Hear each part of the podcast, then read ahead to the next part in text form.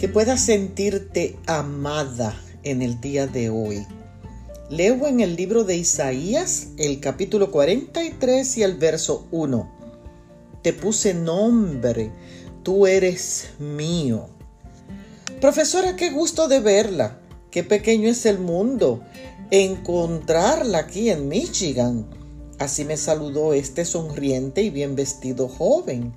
Me tomó unos minutos recordar su nombre e identificar a Ricardo como uno de mis ex alumnos de la Academia Militar del Caribe en la República Dominicana donde yo había enseñado historia patria y francés.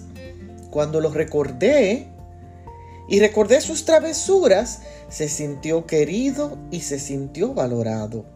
Este encuentro me hizo meditar en el texto de hoy.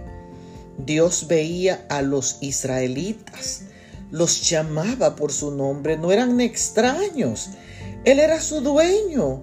Y aunque nosotros hayamos olvidado nombres y personas, Dios siempre recuerda el nombre de sus hijos. Dios reafirma su posesión y su pertenencia cuando dice, tú eres mío.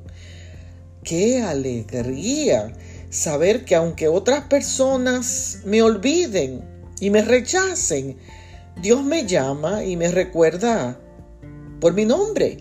Y aunque nuestros pecados nos separan de Él, Él nos redime, nos libera y nada destruye su amor por nosotros.